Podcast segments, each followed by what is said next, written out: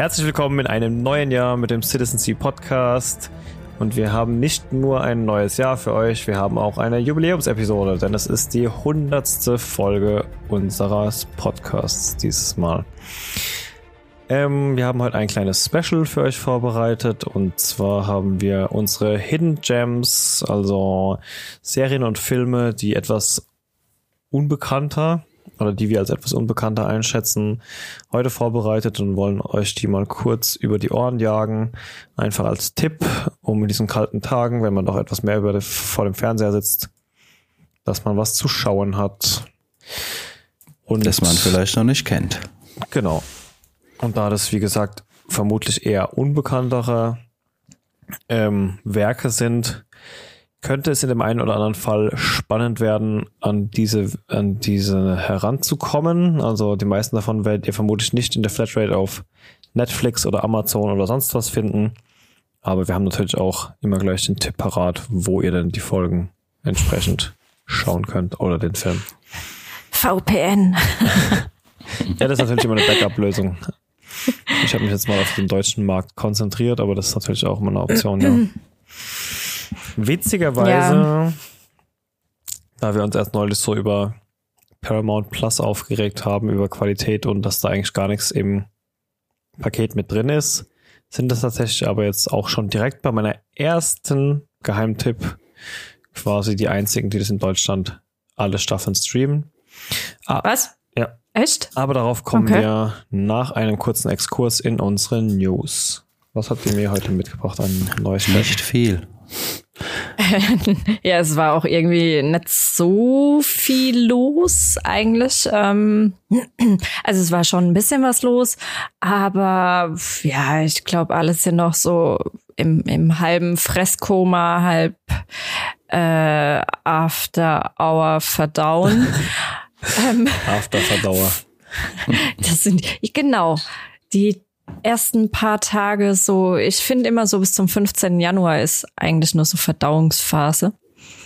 Ähm, aber die war jetzt in den letzten Tagen alles andere als, oder beziehungsweise wurde mir alles andere als versüßt, weil äh, Netflix, die Deppen, 1899 abgesetzt haben und das nach nur einer Staffel. Und wir, glaube ich, im vor vorletzten Podcast haben wir ja über die Serie berichtet, die neue Serie von den Darkmachern, ähm, die wir eigentlich alle ziemlich gut fanden. Aber ähm, deren volles Potenzial natürlich auch auf mehrere Staffeln ausgelegt war. Und das hast du auch gemerkt. Ne? Also nach der ersten Staffel hattest du keinen keinen Abschluss. Und ähm, ja, Und wir werden jetzt auch mehr. keinen kriegen. Also Fragezeichen über der Rübe. Scheinbar haben es nicht allzu viele Leute gesehen. Die können wir dann nächstes Jahr als Hidden Champion nehmen. ja, könnten na, wir tun. Na, es sind halt immerhin, ähm, glaube ich, auch die teuerste deutsche Serie aller Zeiten gewesen. Ne? Von daher kein Wunder vielleicht, dass das eine sehr, sehr, sehr hohe Zuschauerschaft hätte heranziehen müssen, dass sich das weiter lohnt. Und ähm, ich glaube einfach, da das nicht mit Dark mithalten konnte, vielleicht haben sie deswegen die Reißleine gezogen. Aber ich finde es auf jeden Fall sehr schade. Also ich hätte definitiv mhm. gerne gewusst, wie es weitergeht. Naja, mal abwarten. ist ja nicht das erste Mal, dass von irgendeinem Konkurrent dann die Serie gerettet wird. Weil ja, aber, aber hast du es jemals andersrum gesehen? Also, also ich habe tausend Serien gesehen, die von Netflix gerettet wurden, aber Serien, die dann nach also ich meine, Genres, die aufgekauft und weitergeführt wurden, siehe Daredevil oder es wird ja auch diskutiert, ob äh, Ding jetzt bei Amazon weitergeht. Äh, oh. äh, von irgendwas kam gerade die erste. Von irgendwas kam gerade die erste Staffel, ist auf Netflix voll der Hit gewesen und aber die Rechte liegen jetzt bei Amazon und deswegen sollte, soll auf Amazon jetzt die zweite Staffel kommen. Ja, es war irgendwas, war wo von äh, MGM war ähm, ich, ich komme gerade ja. auch nicht mehr drauf. ja, aber äh, zurück zum Thema. Ähm, so ist es ja nett, aber fällt euch eine Serie ein, die wirklich von wem anderen als Amazon Netflix nee. wurde? Nee, ah, ich wäre mir auch ha, nicht. Die Expanse wurde von Amazon Prime tatsächlich gerettet. Damals. Ja. Die wurden von Netflix abgesetzt? Nee, nicht nee. von Netflix. Die wurden von den Cable-TV-Sender. Ja, Sci-Fi äh, drüben ja. in Amerika, genau. Ähm, ja, ich, ich wäre mir da nicht so sicher, ob nicht die Macher von Dark vielleicht irgendwelche Verträge mit Netflix haben, die das eben unterbinden. Kann gut sein, aber ja. Äh, Wednesday war es übrigens, was in der zweiten Staffel bei Amazon laufen könnte. Ja, genau. Da hat Amazon irgendwie durch den äh, MGM-Kauf, der, ich glaube, der ist noch nicht ganz abgeschlossen, deshalb waren die Rechte jetzt noch bei Netflix, aber beim quasi bis zur zweiten Staffel könnte es so sein, dass die Rechte bei Amazon liegen. Aber ob Amazon das dann wirklich macht, ist auch noch fraglich. Also, ja, abwarten. Mal gespannt. Naja, gut. Naja. Aber das eigentliche Thema war ja 1899 und das ist jetzt wohl erstmal beendet. Ob und wann das Ganze von jemand gerettet werden würde, ließ sich noch abwarten. Mhm. Aber der Nico hat noch was mitgebracht, was ich jetzt heute auch zum ersten Mal lese. Das ist irgendwie an mir vorbeigeflogen. Das kam letzte Woche irgendwann kam die News, dass Hideo Koshima Death Stranding verfilmen will. Also gibt es auch noch nicht so viele News dazu, aber er hat auf jeden Fall vor, ähm, Death Stranding zu verfilmen. Ich denke, da könnte man schon einen guten Film draus machen. Wenn er die richtigen Schauspieler nimmt. Ich, ich hoffe, gehe mal stark die. davon aus, dass äh, Ding, ähm, wie heißt er, unser Double Norman Reedus. Norman Reedus, genau, dass der das Spiel mit. Aber äh, ich weiß es nicht.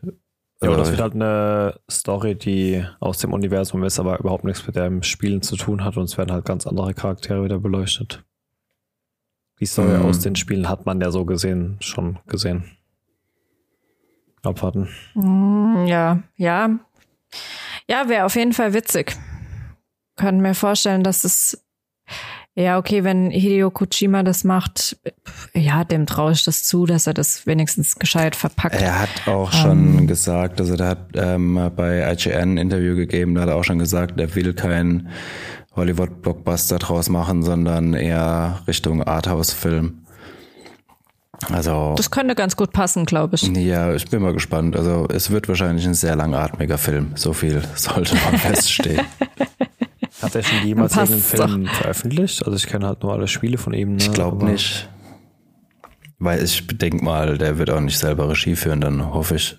Weiß es nicht. Obwohl, vielleicht kann er es auch. Ähm, äh, lassen wir das mal ab, abwarten. Ähm, ja, aber ähm, ja, also gespannt bin ich auf jeden Fall.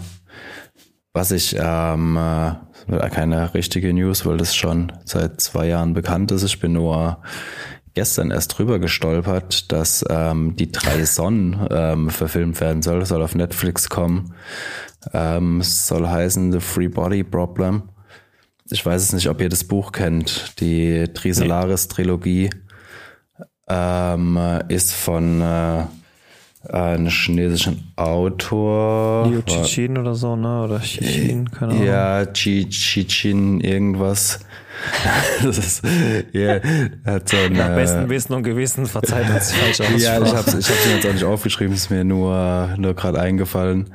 Ähm, ist ein sau, ähm, saugutes Buch oder saugute Buchreihe. Äh, Chi Ching Liu, Liu heißt er. Ähm, ist also wird auch oft irgendwie als eins der besten Science-Fiction-Reihen ähm, der letzten Jahre gehandelt. Also wirklich extrem gutes Buch, äh, extrem clevere Science-Fiction ist es. Ähm, da bin ich mal sehr gespannt. Also hat Riesenpotenzial, aber hat halt auch Riesenpotenzial, das zu verhauen.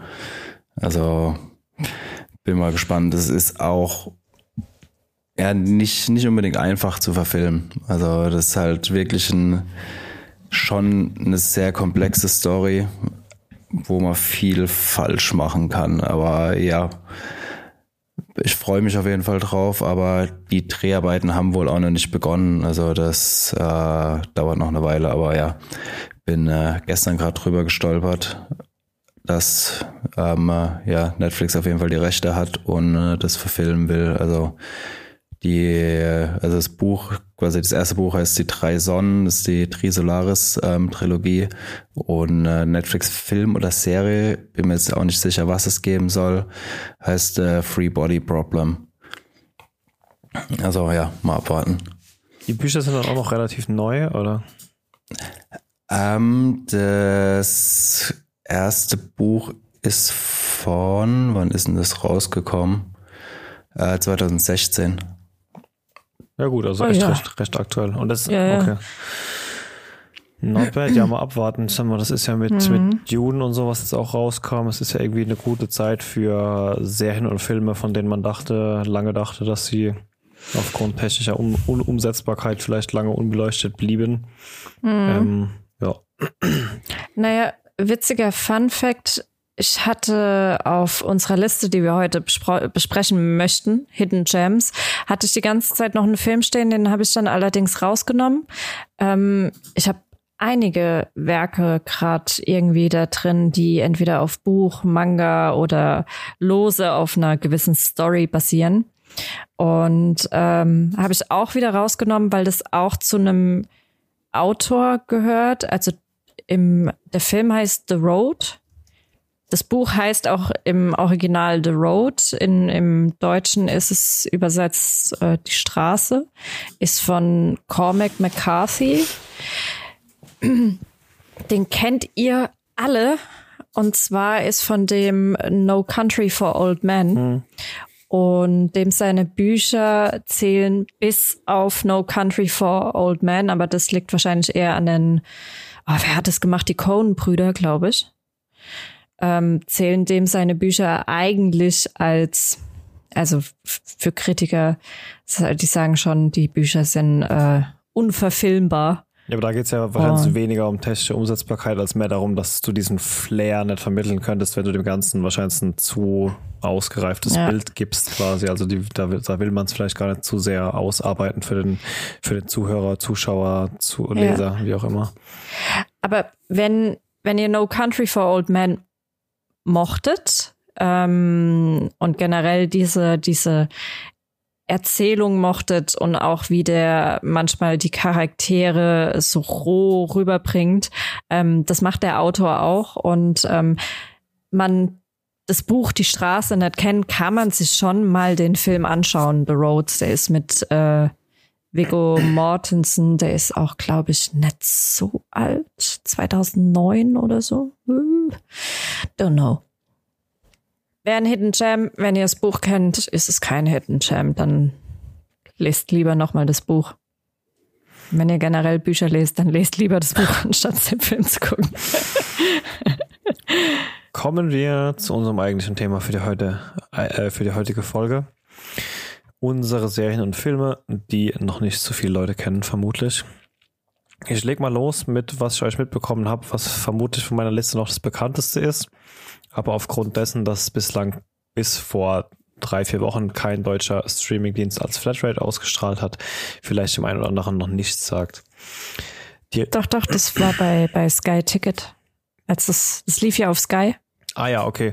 Ja gut, Sky ist für mich tatsächlich immer die, die allerletzte von den Streaming-Anbietern auf. Ich glaube, Sky ist das allerletzte. Nee, ist einfach, dass ich meistens glaubst du, dass also ich, ich kenne die die Marktanteilverteilung nicht, aber für mich ist für mich persönlich ist Sky Ticket immer das letzte, an was ich denken würde, sage ich mal von den Anbietern her. Aber ja, vielleicht belehren mich die Zuhörer auch eines Besseren.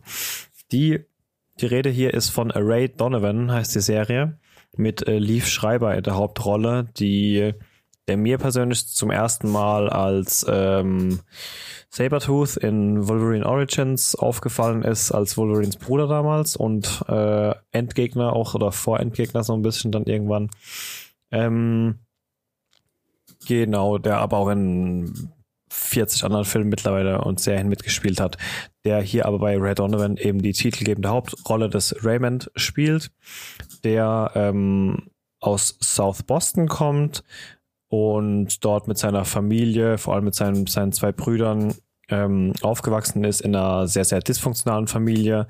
Äh, die Mutter ist irgendwann an Krebs gestorben, der Vater ist hochgradig kriminell und damit semi-erfolgreich, landet irgendwann auch 20 Jahre im Knast und die Serie steigt eben 20 Jahre später, nach dem, was jetzt erzählt, quasi ein, als der Vater aus dem Knast kommt und halt eben so ein bisschen Unterstützung von seinen Söhnen will, obwohl er denen der Familie eigentlich in der Vergangenheit nichts viel außer Ärger gebracht hat.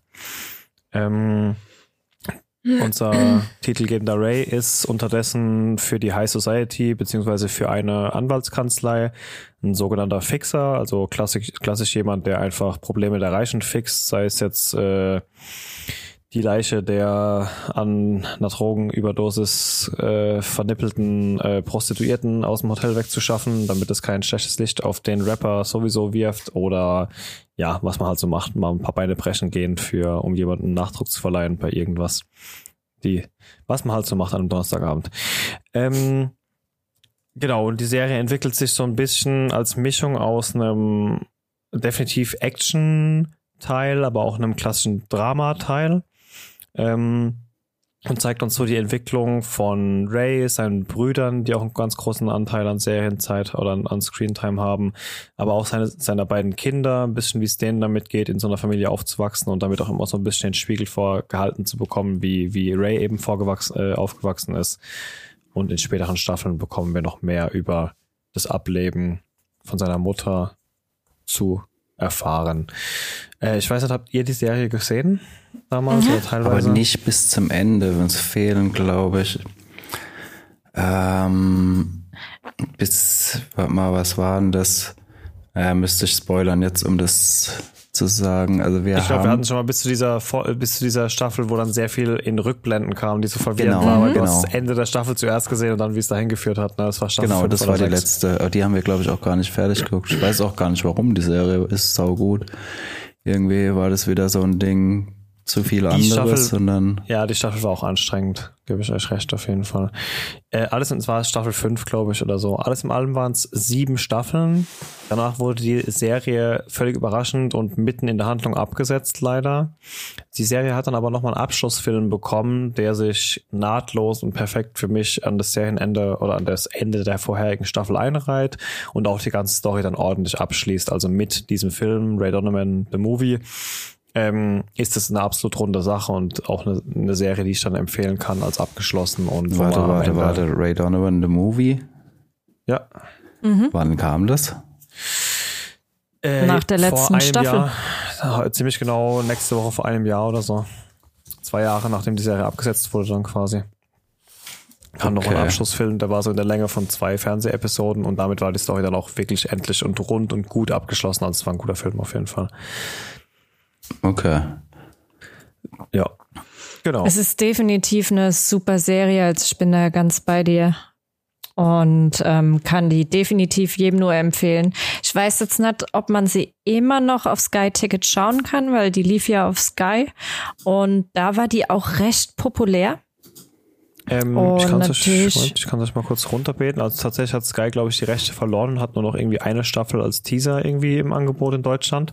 Ah, okay. Die Ja, was vielleicht an Paramount Plus liegt, da haben wir ja gesagt, wenn Paramount rübergeht, gehen vielleicht einige von den Sky-Rechten wieder hin zurück. Tatsächlich könnt ihr alle sieben Staffeln in Deutsch und Englisch aktuell nur bei Paramount Plus sehen in Deutschland. Also falls ihr dieses Testabo abgeschlossen habt und nichts damit anzufangen wisst, weil es da nur Shit gibt, dann schaut mal bei Ray Donovan rein einfach. Ähm, die ersten sechs Staffeln, äh, aber nur in Deutsch, könnt ihr bei RTL Plus sehen. Also falls ihr noch bei, bei einem der deutschen Anbietern, quasi Streaming-Anbieter, ein Abo habt und RTL Plus da dabei ist, könnt ihr zumindest auf Deutsch die ersten sechs Staffeln sehen.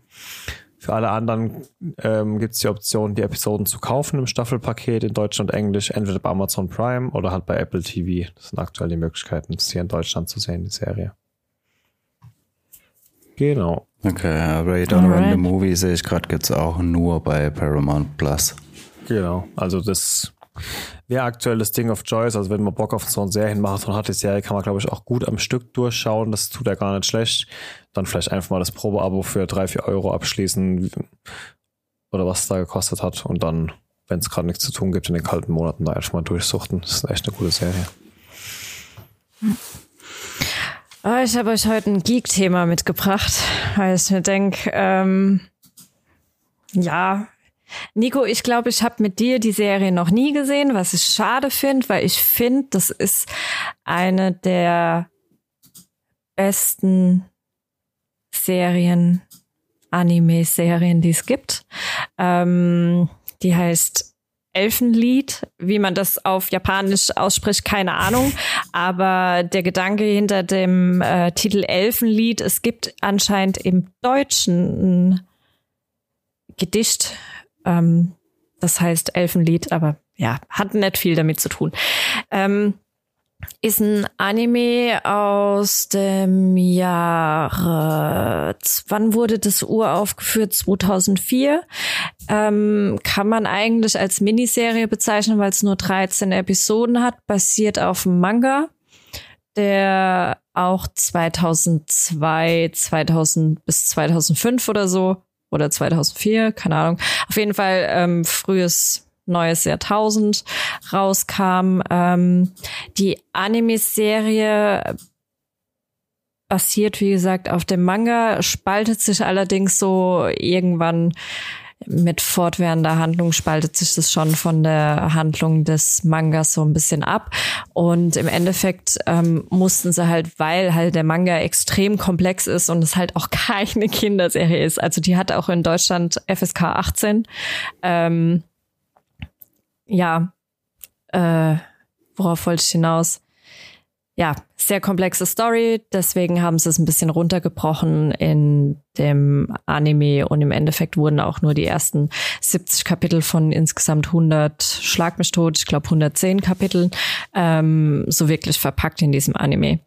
Elfenlied ist, ähm, ja, je nachdem, wo man guckt, ne, also wenn man so auf Serienseiten guckt, dann ist es Drama, Mystery, Thriller. Ähm, Im Endeffekt ist es das auch. Also es hat viele Drama-Elemente, die ähm, auch nichts für schwache Nerven sind. Ähm, also da kann man schon auch mal heulen. Aber das ist natürlich überhaupt nicht das Hauptaugenmerk. Es ist halt, es ist mit Abstand der brutalste Anime, den ich kenne. Ähm, es hat schon Splatter-Elemente. Es geht auch so ein bisschen in, in die Psychothriller ähm, Schiene rein. Und ja, so, so ein bisschen Dark Fantasy. Ne? Aber ähm, auch eher auch viel Nacktheit. Von daher kann man das so als dieses Seinen-Genre beschreiben. Naja, egal. Ähm, das wird jetzt ein bisschen zu ausführlich. Auf jeden Fall 13-teilige Anime-Serie. Ähm, es geht um Lucy. Witzigerweise glaube ich auch, dass der ähm, Film Lucy so ein bisschen äh, da die ein oder andere Sache sich abgekupfert hat. Äh, Black Widow, dieser KI-Film ja. oder was, ne? Genau. Ähm, ja, wir leben in einer Welt, da gibt's Mutationen und durch diese Mutationen entstehen entsteht eine Spezies, die heißt Diclonius.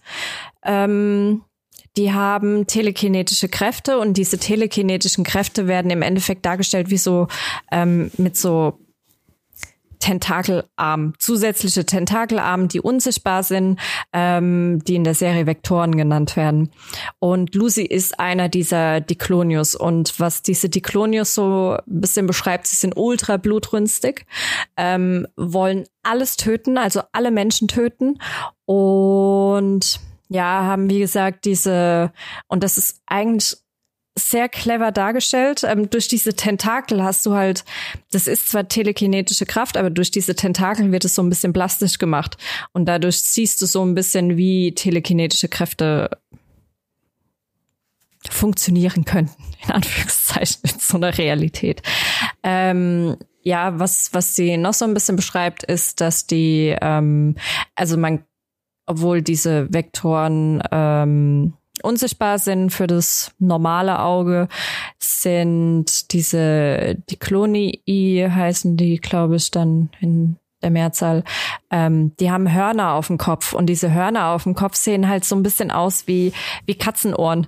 Das macht so dieses, ähm, das macht so das ganze Thema in diesem Anime so ein bisschen aus, dass du so krasse Gegensätze hast von ultra niedlich, ultra süß und zwar super süß hin zu diesem mega blutrünstig, ich töte alles, reiß dir alles, alle Eingeweide raus und äh, ne, so auf die Art und Weise.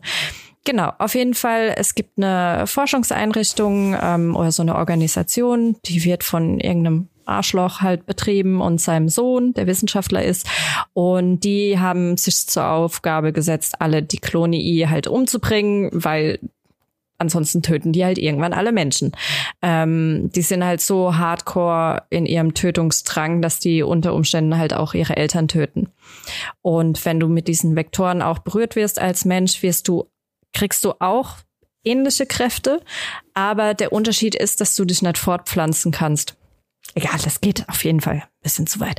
Ähm, und ja, diese Lucy ist schon seit klein auf und ich probiere jetzt echt vom Manga wegzubleiben und nur den Film zu thematisieren. Ähm, das Manga erzählt am Anfang noch mal so ein bisschen drumrum Story, was im Anime so ein bisschen als Twist am Ende verpackt ist, was ziemlich clever gemacht ist. Dadurch hast du eigentlich ähm, eine gute Grundlage geschaffen, um das clever zu verfilmen, ohne dass du jetzt irgendwie ähm, ja dem Manga nicht gerecht wirst. Und ja, die ist in dieser Forschungseinrichtung, die äh, machen mit ihr halt mega die grausamen Experimente. Nicht nur mit ihr, das sind noch andere. Und irgendwann bricht sie aus und auf ihrer Flucht wird sie von einem Sniper am Kopf getroffen, stürzt ins Meer und wacht dann ohne Erinnerung und sonst irgendwas irgendwie äh, nackt, wer hätte es gedacht, am Strand wieder auf. Und was bei diesen die Clonius noch ist, die leiden alle unter multiplen Persönlichkeitsstörungen. Das heißt, die haben auch wirklich eine, eine Persönlichkeit, wo total niedlich, total nett und bla bla bla, ne? Und dann halt diese andere Persönlichkeit, ich töte alles. Und ja, auf jeden Fall probieren sie die wieder einzufangen. Dadurch, dann nutzen sie auch andere Diklonius, mit denen sie Experimente gemacht haben. Und ähm, es kommt von einem Kampf zum nächsten Kampf und am Ende ein riesen Showdown mit unter anderem noch dem ein oder anderen Twist und ein gigantisches Drama und die Serie hat ein eher offenes Ende. Das heißt, ja, was dann am Ende passiert, kann man so ein bisschen rein interpretieren. Es kann so sein, es kann aber auch so sein, je nachdem, wie man die aber Serie sieht. Aber es ist schon als eine Staffel geplant und wurde nicht abgesetzt irgendwie. Nee, nee, ist fertig. Okay. Ist fertig. Also das Manga ist fertig.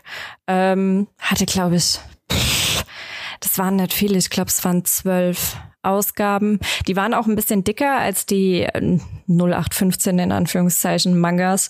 Ähm, und die Serie ist fertig. Das ist eine Miniserie.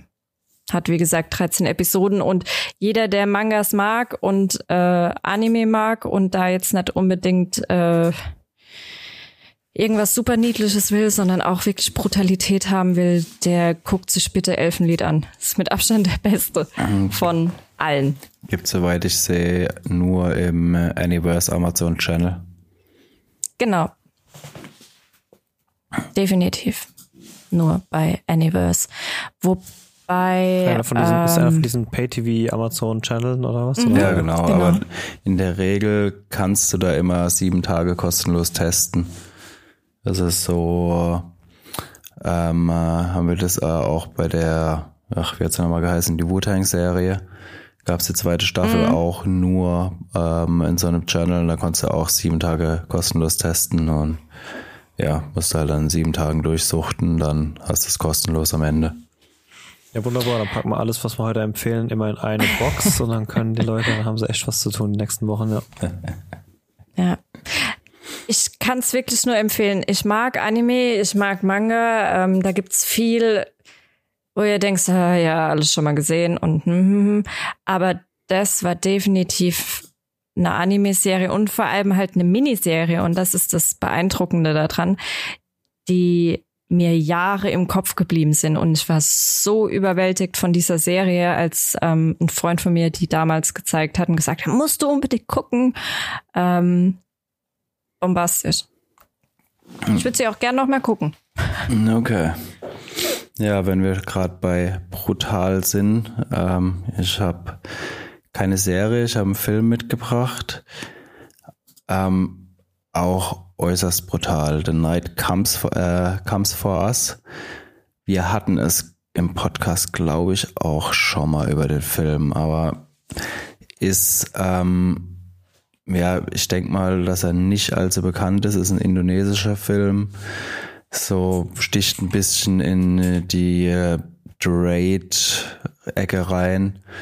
Die Story ist im Prinzip relativ schnell erzählt. Also wir haben Ito, das ist ähm, eine, ah ein Killer von der, was war es, Southeast Asia äh, Triade.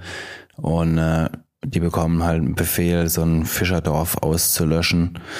Und äh, dann äh, ähm, äh, ja quasi, ja, dann ist ein kleines Mädchen da, das kann er mit seinem Gewissen nicht vereinbaren, das Mädchen zu töten und rettet das Mädchen, was seinem Chef oder den Triadenboss natürlich nicht gefällt und dann fängt die Jagd auf Ito und das Mädchen an. Im Prinzip ist das schon die ganze Story von dem Film, aber er ist halt äußerst brutal und es ist einfach saugut choreografiert. Also du hast quasi ja im Prinzip eine durchgehende Kampfszene in dem Film. Ähm, sind 120 Minuten, also geht jetzt auch nicht so lang, aber es ist einfach alles handgemachte Action. Also du hast ähm, nicht quasi so Marvel-mäßig schnelle Schnitte, Wackelkamera, sondern es ist einfach schön durchchoreografierte, ähm, handgemachte Action und äh, ja, teilweise auch fragst du dich auch, wie haben die das gemacht, weil es halt ähm, ja auch teilweise echt derb ist. Also jeder, der Filme wie The Raid mag, also diese ja quasi schönen Kampfszenen und äh, gute Choreografien, sollte auf jeden Fall mal einen Blick reinwerfen. Also den gibt's auf Netflix, ist von 2018. Ich glaube, damals hatten wir ihn auch besprochen, wo er rausgekommen ist. Also auch schon ein bisschen her. Ähm, ja, also schöne handgemachte äh, Kampf-Action aus Indonesien. Kann man sich auf jeden Fall mal geben. Also wie gesagt, große Story, gibt's nicht. Es ist einfach, ja, für Fans aus der Nische. Aber ja, macht's einfach Spaß, da mal reinzuschauen. Gut, ich meine, äh, andere Filme basieren vier, vier Filme darauf, dass von einem der Hund getötet wurde. Hey, das kann man aber auch verstehen. Das war ein Beagle. Ja, mein. Ja, da ist es halt umgedreht. Also er ist nicht der Jagd, er ist nicht der Jäger, sondern er wird gejagt. Hm, das ja. ist aber im Prinzip der einzige Unterschied. Ja, gut, aber sag mal, diese, diese, diese Story mit äh, ein erwachsener Mann und, und, und, und ein klei kleineres äh, Kind, was es zu beschützen gibt, haben wir auch in, in, in vielen, vielen Filmen auch als Grundlage. Manchmal mit diesem Twist, dass dann das kleine Kind mehr auf dem Kasten hat, als wir es erwartet haben, siehe der letzte Wolverine oder Kick-Ass oder sonst irgendwas, aber ganz oft ja auch einfach nur mit diesem äh, Beschützermotto, ne? Mhm. Ja, brauchst ja irgendeine Intention dafür, dass ja, du über Leichen gehst. Ja, wenn das schon reicht, dann, wenn der Rest des Films das wettmacht und der auf der, auf der Choreografie so viel aufbaut, dann ist es ja, ja auch genau. also, schon ausreichend. Ich meine, den Film guckst du dir nicht wegen der Story an. Also da geht's einfach um die Choreografie und um die Action. Also es ist einfach verdammt gut gemacht und ähm, ist jetzt auch keine Effekte. John Wick Rumballer-Action, sondern ist halt wirklich, ähm, ja, halt Kampf-Action mit sämtlichen Gegenständen, die man in die Hände kriegt. Hat alles Hand und Fuß. Genau, mit Hand, Fuß, Stuhlbein und äh, Fensterglas und was weiß ich. Nice, also, klingt gut. Kann man so wird alles zum Schnetzeln genommen, was irgendwo aufgegriffen wird. Ja. Apropos Schnetzeln. Das nächste Thema kennt auch auf jeden Fall der Sven. Mhm. Ich bin mir nämlich auch ziemlich sicher, dass wir den zusammen geguckt haben, den Film. Ähm, oder beim, bei einem Freund von uns geguckt? Ich weiß es immer. Auf jeden Fall weiß ich, dass du den Film gesehen hast. Den hat irgendwer mal angeschleppt im Freundeskreis und gesagt, will wir gucken? Und keiner kannte ihn. Ähm, war allerdings, glaube ich, zu dem Zeitpunkt sogar oder war ein paar Monate vorher ähm, sogar ein Kinofilm. Ähm, puh, nochmal gerettet. Und ja, wir reden von Take Shelter mit dem deutschen Untertitel Ein Sturm zieht auf. Ähm, ist so ein bisschen, fast so ein bisschen, wie hieß der Film damals in den 90ern? Twister? Nie gesehen, aber vermutlich, Was? ja. Twister nicht gesehen. Nee, ich kenne es nur als äh, Ah. betrunkenes, nacktes Spiel auf irgendwelchen Festivals. So. Hand Das auf Rot, Hand auf Blau, Fuß auf Kopf, keine Ahnung. Okay, ich glaube, wir brauchen noch eine äh, Episode, welche absolute Pop-Culture-Filme hat der Sven nie Ey, Ich habe Bill gesehen. und Ted vor zwei Monaten zum ersten Mal alle geguckt, ja. Also. Ah, Ehre. Naja, Take Shelter.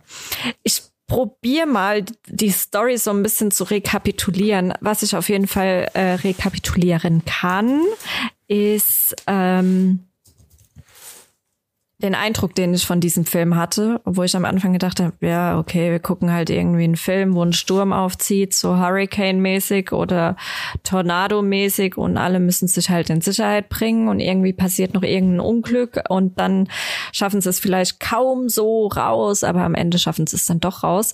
Ähm, fand ich den Film mega geil und hat bei mir so eine Welle von ist der beste Schauspieler der Welt ausgelöst, der Michael Shannon.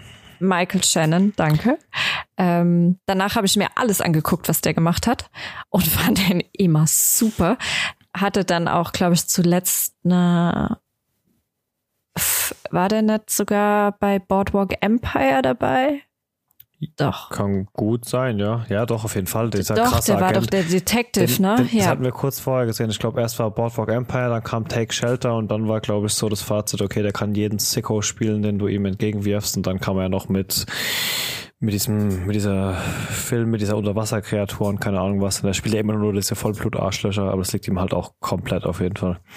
Ja. Ja, auf jeden Fall mega guter Schauspieler. Take Shelter. Ähm, er ist am Anfang der Einzige, der meint, da zieht ein Sturm auf, soweit ich das in Erinnerung habe. Und probiert auch jeden irgendwie davon zu überzeugen, hey, wir müssen so ein bisschen horten, wir müssen ist so uns darauf bisschen so vorbereiten. Prepper, ne? Irgendwie, wie man das Genau. Und alle gehen halt klar jetzt so nach den letzten Jahren und Monaten, nach diesem ganzen Bullshit-Bingo, was wir hinter uns haben auf dieser Welt, ähm, sieht man Prepper noch mal ein bisschen anders. Aber zu dem Zeitpunkt war das halt auch so, der wurde dann halt eher so ein bisschen belächelt und ja, pff, passiert nichts und hm, ja, okay. Mittlerweile sind, glaube ich, fast jeder Mensch so ein bisschen zu einem Prepper geworden und äh, niemals wieder wird das Klopapier ausgehen. Und ja, aber er soll dann doch am Ende noch Recht behalten. Soweit ich mich erinnern Ja, im kann. Endeffekt gibt's dann da schon so eine, eine Situation, wo es dann irgendwie anfängt, dass äh, so ein krasser Sturm kommt. Es fängt, glaube ich, irgendwie auch an, Öl zu regnen oder irgend sowas. Und äh, er schließt schon eben mit seiner Familie und ich glaube noch ein, zwei Nachbarn oder so irgendwie bei sich in diesem, in dieser äh, Tornadoschutzbunker ein. Ähm, ah, den hat er am Anfang Genau, gebaut. der, das ist ja so Ah, richtiger Prepper Prepper und ja, diesen jetzt kommt's Bunker. wieder. Und im Endeffekt geht's ja nur darum, dass das ab irgendeinem Punkt man sich schon eingestehen müsste, jetzt müsste man halt mal wieder rausgucken, um zu schauen, ob es nicht besser ist. Und er hat sich aber das, was um sie herum passiert, halt immer weiter so hinspinnt, dass auf keinen Fall jemals irgendwann jemand von den Leuten, die halt in diesem Bunker mit ihm sind, jemals wieder raus darf. Und dann geht halt, sage ich mal, so ein bisschen dieser innere Kampf los zwischen äh, das war, war das so, oder? Oder ich verwechsel es gerade mit diesem einen Cloverfield-Film, aber ich glaube, das war da auch relativ ähnlich, ne? Ähm, Ja, es war relativ ähnlich, Genau, wobei bei Take Shelter ist es halt, du bist halt als Zuschauer bist du dir halt auch nicht so ganz sicher, ne? Einerseits findest du ihn ja, ja, er hat schon recht, ne, Genau. wenn es solche Anzeichen gibt, aber dann hast du halt wieder so Momente, wo ihr denkst, Der ist Alter, der ist einfach nur ultra paranoia. Ja, der ist halt komplett schizophren oder paranoid oder beides ein bisschen, Ja. keine Ahnung, genau. Und der Genau. Film spielt eigentlich die ganze Zeit mit diesem Unwissen für den Zuschauer und mit dem Leu von den Leuten in diesem Bunker, ob der Typ einfach nur durchgeknallt ist oder ob er einfach nur mehr weiß als alle anderen. Und wie gesagt, Michael Shannon ist halt einfach die perfekte Besetzung für diese Rolle, weil er es halt auch so umsetzt, dass du dir bis zum letzten Moment halt nicht sicher bist, was da jetzt eigentlich gerade passiert und passieren wird. Ja, äh, ein schöner Hidden Gem auf jeden Fall.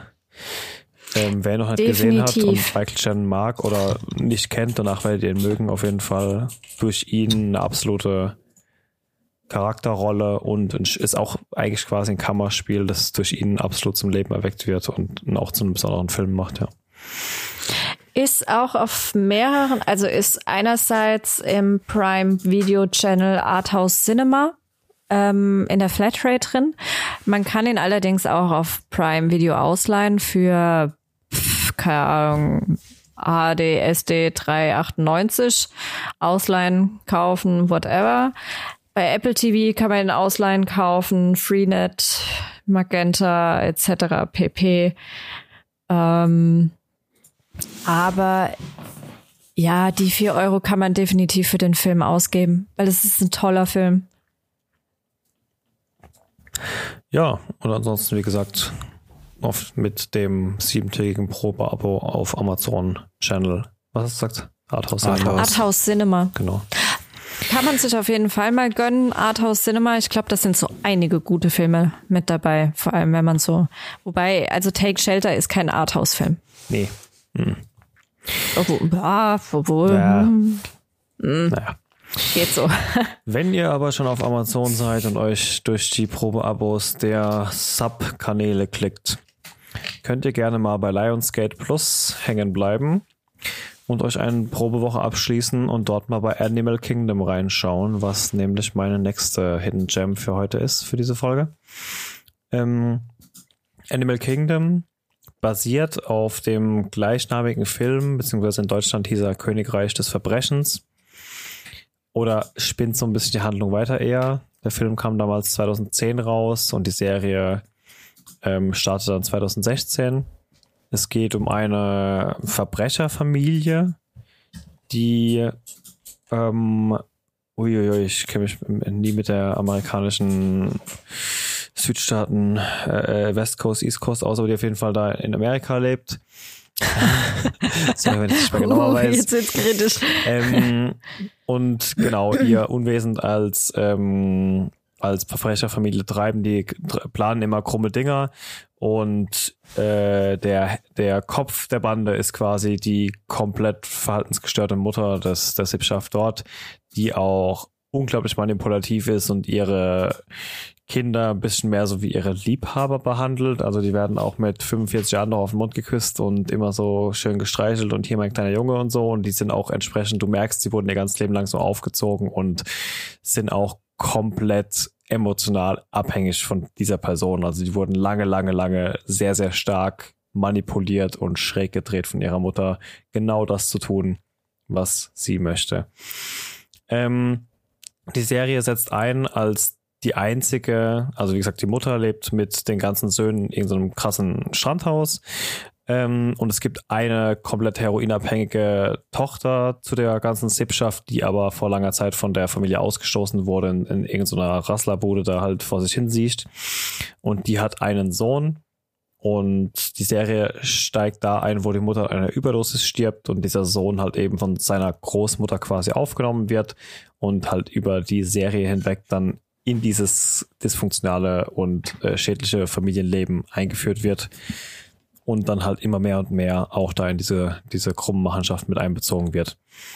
Während die ganzen, während seine Onkels sind es dann ja, die dort wohnen, immer für die Handarbeit quasi bei den Jobs genutzt werden, wird er dann, weil er relativ intelligent ist, immer mehr so als Zögling der Großmutter bei Bankgeschäften und Finanzangelegenheiten und so, also für die ganze Geldwäscherei und so, ähm, abstationiert und von ihr da halt herangezogen. Und ja, die Serie dreht sich dann halt um all diese Jobs, die da machen. Man sieht immer, wie sie diese Jobs du vorbereiten, durchführen, was zu was für Problemen es kommt. Es ist also auch so ein klassisches dysfunktionales Familiendrama meets Action-Sequenzen dann immer wieder halt in diesen Außeneinsätzen, die sie dann da haben. Ähm, es ist recht interessant, weil die sich teilweise echt schräge Sachen einfallen lassen, um einen Bankraub oder sonst irgendwas durchzuführen.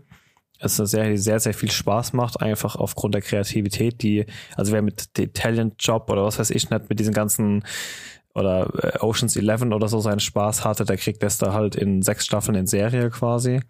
Ähm, nur halt nicht so Hollywood-mäßig, sondern halt wirklich noch mit dieser krassen Familiendrama dran. Die letzte Staffel geht dann auch nochmal in die Jugend der ganzen zurück und zeigt nochmal, wie zwei von den Kindern eben von der Mutter aufgezogen wird. Und da wird nicht nur klar, warum diese ganze Familie so funktioniert, wie sie funktioniert, sondern die Jungschauspieler, die da gewählt wurden, sind auch perfekt gewählt und machen ihre Sache so gut und du nimmst den so sehr ab, einfach, dass es die anderen Charaktere nochmal in Jung sind jetzt quasi. Ist alles in allem also eine Serie, die ich sehr, sehr gut empfehlen kann, die noch ein bisschen weirder ist als Ray Donovan, aber sich auch da in diese Action-Drama so einreiht, aber schon nochmal ein ordentliches Stück mehr, dir manchmal so einen Schauer über den Rücken laufen lässt, auf jeden Fall. Ähm, genau, zu schauen gibt's die, habe ich ja schon kurz am Anfang erwähnt, bei Lionsgate Plus, das ist ein Amazon Prime Channel. Da halt vielleicht einfach mal die Probewoche abschließen und reinschauen. Da gibt's die ersten fünf von sechs Staffeln. Ähm, ansonsten bei Rakuten TV, wer da vielleicht eine Flatrate hat, kann es in Deutschland dort schauen. Ansonsten gibt's die Staffel ganz normal zu kaufen auf Amazon Prime, bei Apple und bei Google und die ganzen anderen Anbietern, Freenet, Maxdome, keine Ahnung. Ähm, sind sechs Staffeln, ist abgeschlossen, hat einen relativ derben und vielleicht emotional unbefriedigenden Abschluss, aber ist auf jeden Fall von der Handlung her quasi abgeschlossen. Ähm, hat aber schon seine derben Momente in vielen, vielen Situationen auf jeden Fall. Ja, mein Okay. zweiter Geheimtipp für heute. Animal Kingdom. Ja. Lohnt sich auf jeden Fall, wenn man Lionsgate Plus dann dafür abschließt, Ja. weil ähm, unser nächstes Hidden Gem ist auch bei Lionsgate Plus, war früher bei Stars, auch ein Amazon-Channel, den es jetzt, gibt's den überhaupt noch? Ich weiß es gar nicht mehr. Ähm, und jetzt läuft die Serie auch auf Lionsgate Plus. Das heißt, wenn ihr Animal Kingdom geschaut habt, solltet ihr euch danach unbedingt Black Sails anschauen. Ist auch definitiv eine der besten Serien, die ich in den letzten zehn Jahren geschaut Ja, habe. kann ich unterschreiben. Da gibt's so viele Momente, so viele äh, Erzählstränge, so viele Charaktere, so viele ja, kleinere Szenen, die mir einfach in Erinnerung geblieben sind, dass, dass ich einfach weiß, wenn ich Bock hab in fünf Jahren, äh, würde ich mir definitiv diese Serie nochmal anschauen. Und ich glaube, ich habe sie auch bislang. Es gab auf jeden Fall vereinzelt Folgen, die ich nochmal geschaut habe. Ich weiß nicht, ob ich die nicht sogar mit dir, Nico, nochmal geguckt habe. Teilweise. Ich habe sie nicht ganz gesehen, ähm, aber teilweise haben wir sie auf jeden Fall zusammen gesehen auch.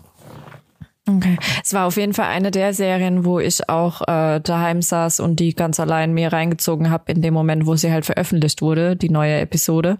Ähm, ganz, ganz lose basiert diese Serie auf ähm, der Schatzinsel. Hm, Das ist Ne? die Vorgeschichte dazu, ne? Also nicht basieren, sondern Ja. wirklich der Abschluss der Serie könnte man als ein, Eintritt in das Buch damals sehen, ja.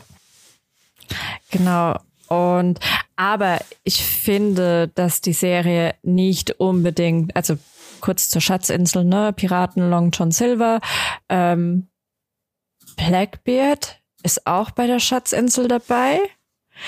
Ähm, die Suche nach der Insel, ne? Wo der Schatz vergraben ist. So äh, ganz grob. Aber selbst wenn man jetzt nicht unbedingt mega auf Piratengedöns abfährt, die Serie kann man sich trotzdem anschauen, weil klar, es spielt zu der Zeit, wo ähm, das englische Imperium seine ganzen Kolonien auf den Bahamas äh, und den karibischen Inseln, oh Gott, hoffentlich sage ich da jetzt nichts Falsches, ähm, äh, sich da ausbreitet und neben den Engländern ist es natürlich auch noch Spanien. Und es geht im Endeffekt darum, dass unsere, unsere Hauptfigur, Captain Flint, war mal bei den Engländern angestellt, in Anführungszeichen. was da. Ja. Genau. Ähm, ist dann allerdings so ein bisschen abtrünnig geworden, wobei das ja in den karibischen Inseln zu der Zeit halt relativ viele Abtrünnige in Anführungszeichen gab. Einfach nur dieser äh, freie Verbund von Piraten, die sich auch immer mal wieder äh, in Nassau, ich glaube Nassau ist doch Bahamas, oder? Weiß es nicht. Dort auch treffen. Ähm, sich Geschichten erzählen, Feindschaften aufkommen, Freundschaften aufkommen. Und im Endeffekt suchen viele nach dem großen, großen Gold. Es scheint am Anfang sogar dieses ähm, spanische Gold zu geben auf irgendeinem spanischen Schiff. Und das wird über die Staffeln hinweg gesucht. Und witzigerweise bekommen wir schon in der ersten, zweiten Episode einen äh, Long John Silver präsentiert als junger Kerl, der anfängt bei Captain Flint als Koch, glaube ich. Mhm. Und ähm, der mir vor allem in Erinnerung geblieben ist als eine der wenigen Seriencharakteren, die ich auf von der Charakterentwicklung auf eine Stufe stellen würde wie ähm, vielleicht jetzt nicht auf die gleiche, aber zumindest mal in die Richtung ähm, Charakterentwicklung. Nee, wie wen? Ja, Jon Snow, hm, ja, vielleicht auch, aber eher so in Richtung Breaking Bad. Weil das, was der da fabriziert von Anfang bis Ende, und ich meine, der hat halt keine sechs Staffeln, sondern schon nach der dritten Staffel denkst du dir, Alter, wenn du die jetzt mal miteinander vergleichst, zwei Charaktere von der ersten Folge bis jetzt, das ist halt ein Riesenunterschied. Und ja, also wir haben viele Kämpfe, die sind auf hoher See, natürlich dieses klassische Piratenthema. Wir haben aber auch viel Drama, viel Politik. Und ja, klar, so ein bisschen Schatzsuche geht dann halt auch so ein bisschen in, in die Abenteuerrichtung. Und das macht die Serie aus. Ja, ich finde auch, dass, ähm, oder glaube, dass ganz, ganz viel ähm, Schauspieler in der Serie so ein bisschen ihr, so den letzten Breaking Point hatten, wonach es dann doch ziemlich ernst für die wurde. Also wenn ich mir so einen Tom Hopper angucke, der danach ja in Game of Thrones war und seit, seit Beginn jetzt bei der Umbrella Akademie dabei ist und auch bei, keine Ahnung, anderen Filmen und Serien derzeit mitgespielt hat, ähm, oder auch andere ähm, Schauspieler, die du seitdem immer mal wieder siehst. Und die habe ich tatsächlich damals vielleicht nicht zum ersten Mal gesehen, aber da sind sie mir zum ersten Mal aufgefallen. Also die Serie hat, glaube ich, auch das Potenzial für viele Schauspieler geschaffen, zu zeigen, was sie können, sage ich mal. Und das in einem, in einem echt spannenden Setting. Also die Serie war ja auch sehr politisch, sie war sehr brutal, sie war sehr mitreißend. Also sie hatte irgendwie schon alles an Charme auf jeden Fall, was eine Serie braucht, um mhm. erfolgreich zu sein, ja. Und es war eine der wenigen Serien, die zu der Zeit, ne, so zwischen 2010 bis 2020, also bevor dieses Wir kriegen alle drei Tage eine neue Netflix-Serie so richtig mhm. angefangen hat, war das eine der wenigen Serien, wo ich das Ende so geil fand. Also die letzte Episode, dieser Abschluss von dieser Serie war perfekt. Das hätte ich mir anders nicht erträumen können. Ja, hatte ich auch absolut kein Problem mit, wie das geendet hat, ja. Ja. Ja, definitiv. Absoluter. Schaut's. Absoluter Geheimtipp für alle, die es noch nicht gesehen haben, ja. Ja. Läuft, wie gesagt, auch auf Lionsgate Plus, einer dieser Amazon-Channels. Ja, ich habe noch was mitgebracht, was man leider nirgends streamen kann. ähm, Gibt's Jetzt nicht. kommen wir zu den ganz tiefen Geheimtipps. Nee, eigentlich ist es gar nicht so ein tiefer Geheimtipp. Also der Film ist damals, 2002, ähm, zumindest auf dem Filmfestspielen war der ein Riesending. Der taucht auch immer wieder in ähm, Listen der besten Filme auf. Ich glaube aber, er ist trotzdem noch viel zu unbekannt. Die Rede ist von City of God, ist ein brasilianischer Film und handelt von äh, ein paar Jungs, die in den äh, 70ern, ist es glaube ich, in äh, Brasilien in Favela aufwachsen und ne, in 60, also es startet in den 60ern und äh, geht dann in die 70er. Und ja, es zeigt einfach das Leben in äh, den äh, Favela, äh, Favelas da und begleitet quasi, also Hauptcharakter ist Muscapé, ähm, ein Junge, der in der Favela aufwächst, aber eigentlich nur Fotograf werden will. Und ähm, ja, es zeigt halt ja seine Umgebung und auch seine Freunde beziehungsweise Freunde mit den Leuten, mit denen er halt da zu tun hat, die halt auch in ganz andere Richtungen abdriften. Also im Endeffekt geht's um Bandenkriege, Drogen und alles, was dazugehört. Der Film basiert auch auf einer wahren Geschichte. Also ähm, es ist schon alles relativ nah dran. Also Mathe, typisch wie das oft so ist bei so Filmen, am Ende dann noch quasi ähm, Ausschnitte von den Originalszenen hm. teilweise. Ähm, Film macht einfach vieles richtig. Also im Endeffekt ist es ein Gangsterfilm, aber quasi nicht auf diese typische heroische Weise, ähm, sondern es zeigt halt einfach ja die brutale Wahrheit, wie ähm, wie es halt da abgeht. Und ja halt äh, großes Drama, viele Tote und ja es es geht halt quasi von so, ja, Jugendzünden, wir überfallen irgendwie einen Gaslaster bis zum ausgewachsenen Bandenkrieg. Also wer den Film noch nicht gesehen hat, kann ich wirklich wärmstens empfehlen. Also es ist nicht der typische Gangsterfilm ähm, à la der Pate oder so. Also es ist halt, ja, sagen wir mal, näher an der Realität alles. Ja, ich kann mich dran erinnern, als wir den geguckt haben, ich fand den brutal niederschmetternd. Aber du hast schon recht, der ist, ja, der ist ziemlich zermürbend.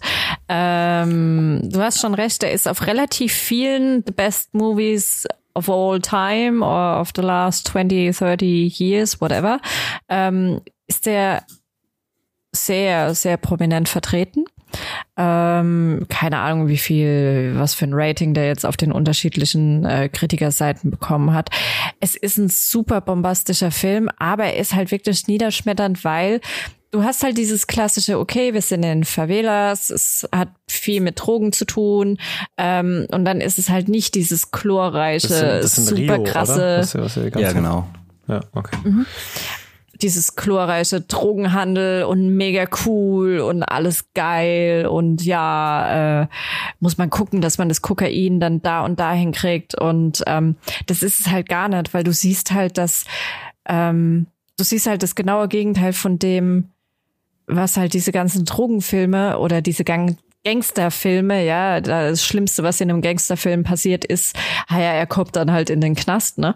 Aber da siehst du halt, dass das dass diese ganze Kriminalität oder die ähm, die fehlende Chancengleichheit, die du halt hast als Kind oder Jugendlicher, wenn du in solchen Kreisen aufwächst oder wenn du halt in solchen ähm, oder wenn du in den Favelas eben aufwächst, ähm, das ist halt einfach niederschmetternd, weil du hast dann halt Träume und wenn wenn jemand hier äh, in der Nachbarschaft Bock hat, Fotograf zu werden, dann okay, gut, let's go, ne? Ähm, wird vielleicht schwer, schwerer als jetzt, was weiß ich, irgendwo eine Ausbildung zu machen.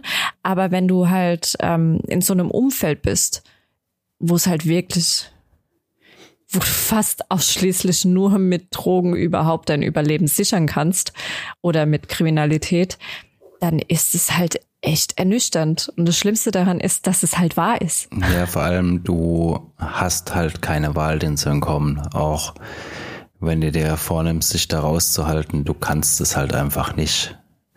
Also du wirst halt auf irgendeine Art und Weise wirst du reingezogen, ob du willst oder nicht. Und ja, das zeigt der Film halt auch relativ brutal. Also du hast da auch zum Beispiel jetzt ohne zu viel zu spoilern Szenen drin, wo halt drei Jungs was Blödes gemacht haben. Dann kommt der Boss an, drückt in eine knarre Hand und sagt, such dir einen aus von deinen Kumpels, erschieß ihn oder ich erschieß dich. Hast du halt dann, ja, schon, ja, so Geschichten bei den Kleinsten. Ähm, und ja, wo willst du da hingehen, wenn du so aufwächst? Also ja, Film ist, wie Julian schon gesagt hat, kein viel gut äh, viel gut Movie, aber es ist auf jeden Fall einer der besten äh, Gangsterfilme, gerade weil er so ja so ehrlich und schonungslos ist auch. Ja, definitiv. Von wann ist der Film? Aber Der Film Ungefähr? Ist von 2002. Also man, man kann ihn relativ günstig auf Amazon oder so schießen, wenn man äh, sich, wenn man noch ein physisches Abspielgerät hat. Oder Ähm, auf den vielen gebraucht Disk-Märkten da draußen. Ja, aber er ist leider momentan einfach nirgends zum Streamen verfügbar. Ist aber, glaube ich, auch einer der Filme, die wir auch noch auf Disc haben, ne? Ich hab den, ja, ich hab den auf Blu-ray. Ja, bei manchen Medien lohnt sich das halt einfach noch, ja. Ja, Wie zum Beispiel bei allen Ghibli-Filmen. Wie Das zum Beispiel. Ja. Die sind für mich keine Hidden Gems, das ist für mich Allgemeinwissen. Daher sind die heute nicht vertreten. Was aber heute vertreten ist noch als mein letzter Geheimtipp und der ist wirklich super subtil. Also wenn das jemand hier von unserem Umfeld oder Hörern kennt, bin ich echt überrascht. Denn er ist auch wirklich, es ist eine britische Serie, die meiner Meinung nach auch nie das englische Königreich oder britische Königreich verlassen hat und dementsprechend wirklich auch nur als DVD oder Blu-ray Import aus England zu bekommen ist, vermutlich mein seltenster Jam hier heute. Die Rede ist von Plebs, also so äh, der Pöbel quasi. Und das sagt auch schon, wo die Reise hingeht. Es ist nämlich eine Serie über zwei Jünglinge, die versuchen in äh, Rom Fuß zu fassen und beide aus betuchtem Hause kommen und von zu Hause weggehen und dann eben in Rom ankommen und dort eine, heutzutage wird man es WG nennen, gründen und dabei eigentlich unterstützt werden sollen von ihrem Sklaven Grumio. Die beiden äh, Herren heißen Markus und Stylex und äh, die kriegen eben von, von ihren Eltern da diesen Grumio mit, um eigentlich sie bei der Arbeit zu unterstützen. Aber das ist so ein richtiger, der hat keinen Bock auf nichts, der hockt den ganzen Tag nur rum und futtert und der ist eigentlich nur so ein Mitglied der ihrer Crew.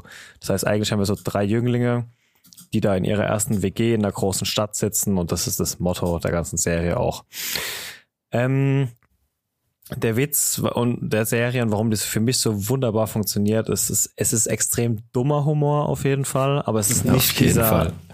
es ist nicht dieser britische, ähm, sag mir irgendwas von der Little Britain dumm Humor, sondern es ist halt wirklich eine Serie, es ist halt wirklich eine, Serie, mal. die gut funktioniert.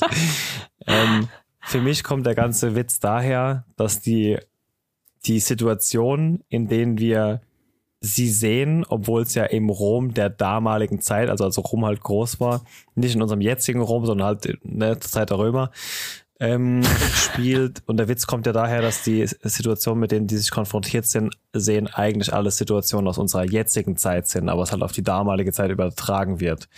Ähm, da geht's ja um Dating mit der Nachbarin im Stile von How I Met Your, äh, äh, The Big Bang Theory äh, über Episoden, wo sie dann lernen, wie sie ihren Streitwagen rückwärts einparken sollen oder so. Ähm, also eher Situationen, die wir jetzt aus unserer heutigen Zeit kennen würden. Und immer wieder mit, mit diesem dummen Witz dieser unerfahrenen äh, drei Jugend, jugendlichen jungen Erwachsenen, die halt einfach nur versuchen, in der großen Stadt irgendwie zu überleben, Fuß zu fassen, zu daten und irgendwie ihrem Job nachzugehen. Die schaffen beide als irgendwie äh, in irgendeiner Kornfabrik oder so. Ja. Ich will da gar nicht so viel zu verraten. Das ist halt so eine klassische Comedy-Serie. Jede Folge beschäftigt sich mit einer eigenen, mit einem eigenen Thema, äh, das wir alle quasi kennen, aber halt übertragen die damalige Zeit und bringt dadurch so ein bisschen ihren dummen Humor mit. Ich habe es super Ja. gefeiert. Ich kenne wenige Serien, die so sind wie diese Serie. Für mich ist eine der wenigen Brit britischen Serien, die ich wirklich hoch in den Himmel lobe. Ähm, ja, nur, nur verfügbar auf Englisch halt entsprechend, aber wenn man da Ja, Gott sei Dank, die würde auf Nee, Deutsch nicht gar funktionieren. Nicht, gar nicht, nee. Null. Der ist auch Ich extrem unterhaltsam. Also es sind auch immer relativ Ja. kurze Folgen, wenn ich es richtig in Erinnerung habe. Ja, immer halt- sechs, sechs Folgen pro Episode, ah, 20, 25 Minuten oder so. Ja. Ja, und einfach ähm, ja, eine dümmer als die andere. Aber funktioniert Ja. immer gut, ja. Das ist super. Die, die ist auch wirklich super. Am Anfang habe ich dich für total bescheuert erklärt, Sven, als du die Serie geguckt hast. Aber ähm, ich glaube, nach zehn Minuten, ich weiß nicht, warum ich so hart lachen musste, ob es dieser Chromius war oder ob du das warst, der da ultra losgelacht hat bei manchen Witzen. Aber er hat schon recht, das ist schon eine super lustige Serie. Ähm, und ja, also im Deutschen würde die null funktionieren. Und Nee, ja, aber der englischen Sprache sollte man mächtig sich auf jeden ist, Fall mal anschauen. Wer, wer, der, wer, wer sich britische Sprache angeben kann und wer auf dummen Humor steht, der kann sich gerne mal die erste Staffel auf DVD bestellen, kriegt man so immer zwischen 10 und 15 Euro die, die Staffeln auf Amazon als Import und wem es gefällt, der darf gern sich die jeweiligen Staffeln auf die nächsten Weihnachts-Wishlists schreiben oder so, weil damit hat man echt viel Spaß. Auch die war eine für, für den, ich weiß jetzt nicht mehr, ob es der Marcus ist. Doch, ich glaube, es ist der Marcus. Der im roten Gewand ist der Marcus. genau, der ne? Hauptdarsteller, ja. Der hat auch in Game of Thrones mitgespielt. Ja, Der tatsächlich. war einer der ähm, Sklavenlords in, the, in, in Slavers Bay. Ach krass, okay. Äh, der, der dann im Endeffekt Khaleesi heiraten wollte, sollte, Was? konnte. Was? Yep, Okay. Da ist ja was an mir vorbeigegangen. das war der. Wahnsinn. Ja, halt eine ernsthafte Rolle. Wahnsinn. äh, ja, Tom Rosenthal heißt der gute Mann. Aber wer mir jetzt. Ah, nee, du meinst den anderen. Du meinst den Dunkelhäutigen, ne? Den meinst Ja. du? Ja, ja, genau. Nee, das war der andere. Der, der hatte immer so ein grünes Gewand an, hätte ich jetzt behauptet, oder? Oder vertauschst du gerade beide?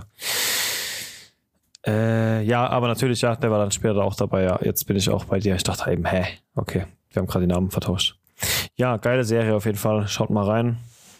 Muss man sich angucken, wenn man auf geile Comedy steht. Ja. Ja, nur Ja. schade, dass man sie halt nirgends kriegt, aber lohnt Ja. sich, die sich mal zu bestellen, wenn man auf dummen Humor steht. Ja. Ja. Vor allem umgerechnet, ich meine, heutzutage machen wir da immer rum mit, oh, bla bla, da muss ich mir jetzt noch mal eine DVD kaufen, aber ich denke, im Endeffekt eine Staffel von einer Serie für 12 bis 15 Euro oder so, das ist eigentlich auch nicht schlecht investiertes Geld, das sind 2 Euro pro, pro Folge Ja, oder ich was. glaube, ich. das größere Problem könnte tatsächlich sein, dass viele einfach kein Abspielgerät mehr haben. Naja, ich glaube, also ja, jetzt mit PS5 hat's ja mal angefangen, dass vielleicht noch die Laufwerke rausfliegen und so, aber es hat mal alles bis zur letzten Generation hatten die meisten ja schon noch irgendwie DVD und Blu-ray-Möglichkeiten. Ja, in der mal. Konsole, wenn man eine hat. Genau. Oder noch ein älteres Laptop oder so. Ja, ansonsten gibt's auch externe DVD-Laufwerke mit USB-Anschluss für 10 auf Amazon. Die Liste wird immer größer. Genau. Ja. ja, echte Fans, hallo. Also ein bisschen, ein bisschen Herzblut erwarte ich da schon auch. Und die kann man nicht auf YouTube oder irgendwo Ich habe gucken. keine Ahnung. Also ich habe vorhin noch mal geschaut, ob man nicht mit VPN, wie du gesagt hast, in UK das vielleicht irgendwo kostenlos streamen kann. Aber also ich habe wirklich nichts gefunden. Ist halt echt schwierig bei Serien, die nicht mal international verfügbar waren, weil dann international ja verfügbar waren, weil dann kannst du halt auch echt nur in diesem eigenen Haushalt des der Streaming-Anbieter dieses Landes schauen oder halt ja eingepresst auf ein gepresstes Medium zurückgreifen. Ja. Gut. Äh, es gibt auf YouTube Gut. auf jeden Fall so Funny Moments, Zusammenschnitte. Ähm, kann man ja mal reingucken, wenn einem das passt, dann kann man sie ja bestellen. Genau. Und den DVD-Player bestellen. Ja. So, mit meinen Themen war's das für heute. ja. Ich habe noch ein kurzes, ich würde sogar Hidden Gem nennen, obwohl jetzt gerade aktuell die zweite Staffel anlief ähm, auf Netflix. Ich bin aber der Meinung, ich bin mir echt nicht sicher, aber ich glaube, die Serie fällt komplett unten durch. Und ich glaube, die wird auch nicht jedem vorgeschlagen, sondern wird halt auch wirklich nur den Zuschauern vorgeschlagen, die häufiger mal asiatischere, Asi asiatischere, asiatische Serie, Serien und Filme schauen. Und ich meine, da haben wir jetzt in, wir gucken ja häufiger mal irgendwas Koreanisches oder Indonesisches oder sonst irgendwas oder Japanisches. Ähm, die erste Staffel haben wir auf jeden Fall besprochen, ähm, weil wir die Serie auch unbedingt vorab gucken wollten und ähm, ich auch mega geil auf diese Serie war, ist eine Realverfilmung eines Mangas, ähm, Alice im Borderland. Es ist in etwa so, wie man sich das unter dem Titel vorstellen könnte. Es hat viel so versteckte Elemente, die man aus Alice im Wunderland kennt, ne? Aber halt so eher so in diese Richtung. Es ist halt irgendwie alles so absoluter Nonsens und man sucht die Antwort auf die Frage, what the fuck is happening here? Und irgendwie bekommt man sie nicht und muss es halt manchmal einfach so akzeptieren. So, ja, dann ist es halt jetzt so komisch. Und ähm, ja, allerdings sind unsere Charaktere, also es ist eine Realverfilmung, unsere Charaktere finden sich wieder in einem Paralleluniversum, man weiß es nicht. Ich, sie sind weiterhin in Tokio, spielt in Tokio, allerdings ähm, fehlen überall die Menschen, außer die wenigen, die ähm, ebenfalls in diesem Parallel-Tokio sich befinden und treten nun, damit ihr Visa nicht abläuft, weil wenn ihr Visa abläuft, sterben sie, ähm, in absolut tödlichen Spielen gegeneinander an die von einfachen Fangen bis hin zu, keine Ahnung, wir müssen rausfinden, wer der böse Bube ist, so auf die Art und Weise, ähm, hinwegziehen. Und da kam jetzt gerade vor zwei Wochen oder so, kurz vor Weihnachten, wurde die zweite Staffel veröffentlicht. Ist, ich habe erstmal wieder ein bisschen gebraucht, weil ich glaube, die erste Staffel ist jetzt schon länger her. Nicht sogar schon zwei Jahre her. Aber man kommt super schnell wieder rein. Ähm, man hat weiterhin mega Bock drauf, weil man halt dadurch, dass du immer wieder diese Spiele hast pro Episode, ist, wirkt sie schon ein bisschen episodisch, aber du, das ist sie eigentlich gar nicht. Du hast ja schon diese große, dicke Meta-Story und nur durch diese Spiele hat man so ein episodenhaftes, so einen episodenhaften Faktor in dieser Serie eingebaut, wobei sie das relativ clever gemacht haben, weil die Serie immer mitten in einem Spiel endet. Also eine Episode endet immer mitten in einem Spiel. Und ja, lohnt sich definitiv. Also man kriegt ein paar Antworten, aber irgendwie dann auch doch nicht. Mal schauen, ob sich irgendwann gegen Ende der Serie noch ändert. Ja, ich weiß gar nicht, wie viele da noch geplant sind, aber ja, kann der Juliane da echt voll zustimmen. Ist echt eine sauge äh, saugeile Serie. Also, was man auch sagen muss, es sind auch immer verschiedene Spiele. Also die Spiele sind in der Serie nach einem Kartenspiel quasi aufgebaut. Und die verschiedenen äh, Farben sind dann quasi auch verschiedene Arten von Spielen. Ja, und da gibt's halt Spiele, wo quasi jeder gegen jeden kämpft. Es gibt Spiele, wo du zusammenspielen musst. Aber sie enden halt immer tödlich. Also Außer du gewinnst. Außer du, ja genau, außer du gewinnst. Also wenn du das Spiel, wenn du hast die Chance zu gewinnen oder du bist raus, wenn du raus bist, bist du tot. Red Light, Green Light. Ja, genau. das ist das Witzige. Also sie kam auch kurz vor Squid Game kam die erste Staffel raus, Alice in Borderland. Ja, ist schon länger her, 2020 kam die erste. Und Squid Game ist ja total explodiert. Also das wurde ja mega gehypt. Und wenn ihr Alice in Borderland nicht kennt, aber Squid Game mochtet, schaut euch Alice in Borderland an. Es geht halt mehr so in die japanische Richtung. Das hat schon so ein bisschen die, die Elemente, die man auch in einem Manga oder in einem Anime hat, aber gar nicht so extrem. Das sieht man eigentlich nur, wenn man, ja, keine Ahnung, wenn man so drauf geprimed ist, solche Elemente zu er erkennen. Also es ist weniger dieser krasse Realismus wie bei Squid Game, geht mehr so ein bisschen in diese What the fuck Fantasy Richtung, aber wer Squid Game mochte, mag auch Alice in Borderland. Man muss halt wie ich. bei jeder asiatischen Serie mit dem Overacting zurechtkommen, aber das ist halt, ja, gehört dazu. Also ich finde das mittlerweile auch eigentlich recht sympathisch bei den asiatischen Spiel äh, Serien. Ja gut, aber das ist ja auch wieder die Kategorie Wissen, auf was man sich einlässt. Ich glaube, keiner genau. guckt da so eine Serie, wenn er damit gar nichts anfangen kann. Ne? Ja, nice know. Ich glaube, das war es auch mit unseren Themen heute. bei unserem kleinen Special Hidden Gems. Grandiose Filme und Serien, die ihr vermutlich noch nicht kanntet bislang. Ab nächster Episode, dann ab der 101. Folge, dann ganz normal wieder mit den Themen der Woche. Da hat sich auch wieder ein 101 Dalmatiner. Genau. Da hat sich auch jetzt Okay, schon jetzt wieder einiges ange angesammelt, wie ich sehe. Ja. Deswegen bin ich gespannt auf die nächste Episode und was ihr mir da wieder zu erzählen habt. Ich nehme euch weiterhin auf die Reise mit äh, in das Warhammer 40k-Universum. Wir sind Ich bin gespannt. gerade dabei, alle Fraktionen zu lernen. Ähm, Also, liebe Nerds, Ja. es kann nur unangenehm werden. eine Stunde Videocontent habe ich schon hinter mir.